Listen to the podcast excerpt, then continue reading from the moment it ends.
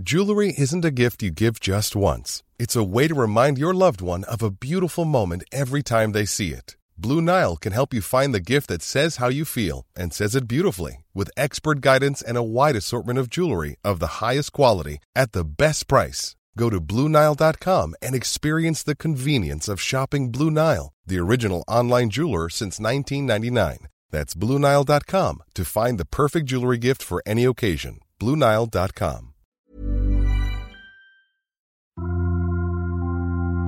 Témoignages, faits de société, grandes et petites histoires, émotions et souvenirs. Ils se racontent, ils nous racontent, ils vous racontent.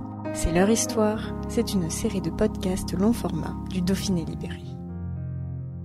Le Walpin, ancien PDG visionnaire de Danone, évincé en mars 2021 de la présidence du géant de l'agroalimentaire, dont il avait fait la première entreprise à mission, sort du silence en publiant Ouvrir une voie, un ouvrage proche de ses racines montagnardes aux éditions Paulsen, dans la célèbre collection des livres rouges Guérin. Emmanuel Faber y partage sa passion pour les sommets, qui l'accompagne dans ses engagements pour l'avenir. Il affirme pour transformer nos modes de vie et notre économie, l'urgence climatique impose de passer à l'action dans les dix ans pour trouver de nouveaux chemins. Il s'y emploie déjà alors qu'il a pris la présidence du tout nouveau Conseil international des normes extra-comptables dont il nous explique le principe.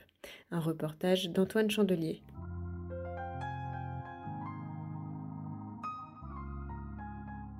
Ça vient d'être créé par euh, les autorités de marché euh, financiers euh, qui ont réalisé l'urgence pour la stabilité du système financier mondial d'ailleurs, de prendre en compte les données climatiques pour commencer, mais ensuite d'autres données, l'environnement, social, etc., dans les mécanismes d'évaluation des entreprises par les opérateurs boursiers. Donc ça veut dire qu'à côté de la comptabilité qui existe aujourd'hui en euros, en dollars, etc., on va créer des normes sur les émissions de carbone, euh, sur la biodiversité, sur un certain nombre de choses, qui, euh, lorsqu'elles seront déployées dans les années qui viennent, s'imposeront à toutes les entreprises cotées et tous les grands investisseurs. C'est-à-dire que ça consiste, euh, comme je l'ai expliqué brièvement une fois, mais en fait, à, venir insérer dans le code source même du langage de la finance euh, les éléments environnementaux, les éléments sociaux.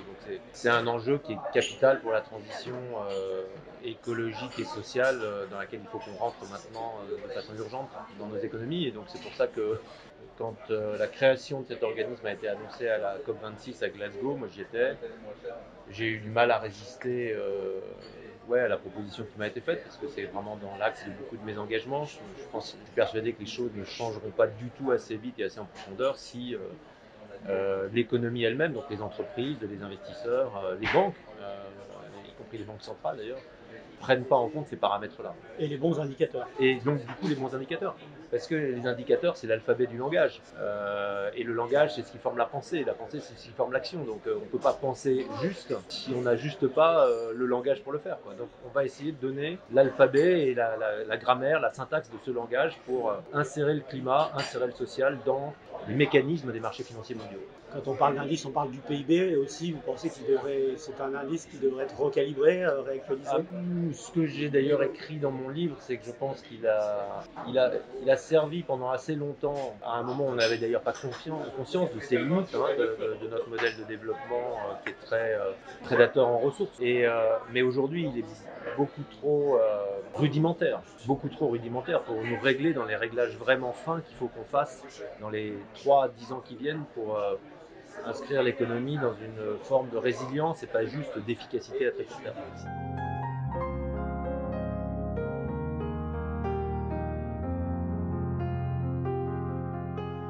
Vous avez aussi une activité avec un fonds euh, capital risque, hein, notamment sur, euh, sur la transition euh, agricole. Hein. Agricole et alimentaire, oui. donc ça, ça vous occupe. Est-ce que votre emploi du temps est aussi, est aussi actif que, que, du temps où vous étiez patron de cette, de cette grande entreprise multinationale? Oui, ouais, mon emploi du temps est, bien bien occupé j'en suis pleinement responsable, donc je ne le regrette pas.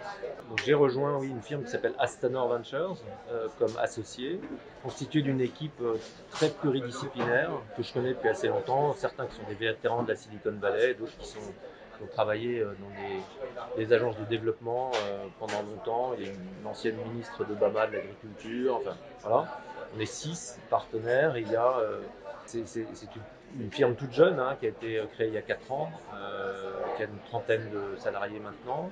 Et on investit dans ce qu'on appelle agritech et foodtech, donc la, technologie au service d'une agriculture régénératrice, qui est par ailleurs moi un thème que j'ai beaucoup porté pendant euh, des années et des années chez Danone.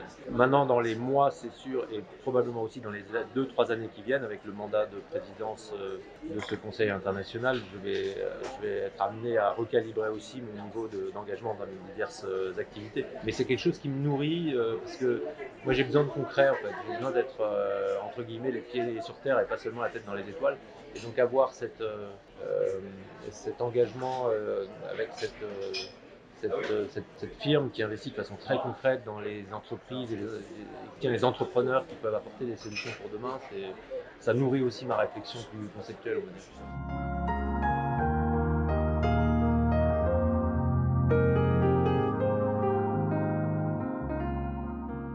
C'est ce qui a guidé votre itinéraire jusqu'à aujourd'hui, de votre parcours professionnel, votre chemin de, vie? Guidé, je sais pas, mais ça l'a vraiment. Euh, ça l'a vraiment façonné, ça l'a accompagné, ça l'a. C'est là que j'ai pris toutes mes grandes décisions d'engagement euh, dans la vallée. J'ai prise là-haut, en grimpant, euh, dans le silence, euh, en marchant. Mais j'ai ouais, besoin du, vent d'altitude, j'ai besoin de, de, cet air vif là, pour penser clair, on va dire. Et donc oui, la, montagne a été un lieu de ressourcement euh, quasiment permanent pour moi. à tel point, je le dis d'ailleurs dans le bouquin, euh, moi je vis intérieurement en montagne. Je ferme les yeux, j'y suis. Quoi, et, euh, j'y suis au sens fort du terme. voilà, donc ouais, la montagne a vraiment façonné mon itinéraire. Quelles que soient les crises qu'on traverse, c'est des moments où il y a beaucoup de bruit, des trucs incessants le téléphone, les SMS, des réunions, euh, donc il y, a, énormément d'informations. Il y a une pluie d'informations et il faut arriver à faire le tri entre celle qui est la bonne et celle qui n'est pas. Trouver des moments de silence pour arriver euh, à repérer justement ce qui est à l'intérieur de ça est essentiel et n'est pas, faire le tri entre les informations, euh, choisir le, geste, la décision, le mouvement, l'itinéraire des, minutes, des heures qui viennent. je pense que c'est vraiment très important. Et chacun a sans doute son hygiène de ce point de vue-là, enfin sa, capacité ou ses petits protocoles pour le faire. Moi, ça passe par ça, oui. Euh, cette espèce de concentration intérieure euh, qui me remet d'équerre sur ma respiration, sur mes... voilà, et, après, on y va.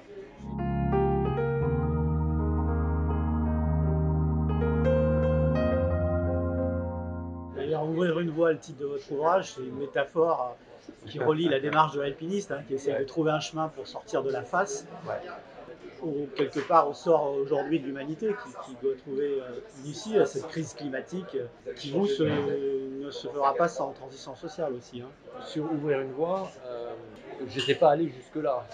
C'était simplement, puisque vous évoquez le sort de l'humanité, non, je, réfléchissais simplement, enfin en tout cas pour moi c'était clair par rapport à ce que depuis 30 ans j'essaye de faire dans, mes métiers, j'en ai pas eu beaucoup mais qui est en effet de, prendre des, le titre de mon livre précédent, des chemins de traverse, c'est-à-dire aller, chercher des trucs où les gens ne regardent pas et où je pense que c'est intéressant de regarder. Donc oui, de ce point de vue-là, c'est évidemment une métaphore. Et compte tenu de l'urgence de la transformation de nos modes de vie pour euh, des raisons au départ climatiques, en effet, euh, les voies que j'ai ouvertes sur les dix dernières années euh, chez Danone et collectivement qu'on a ouvert, d'ailleurs j'ai emmené d'autres entreprises, des gouvernements, etc.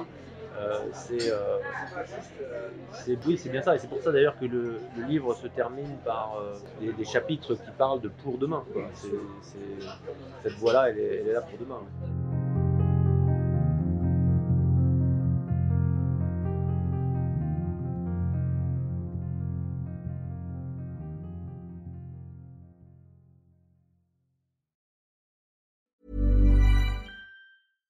Support comes from ServiceNow the AI platform for business transformation.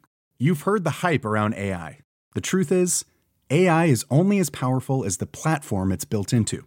ServiceNow is the platform that puts AI to work for people across your business, removing friction and frustration for your employees, supercharging productivity for your developers, providing intelligent tools for your service agents to make customers happier. All built into a single platform you can use right now. That's why the world works with ServiceNow. Visit servicenow.com slash AI for people to learn more.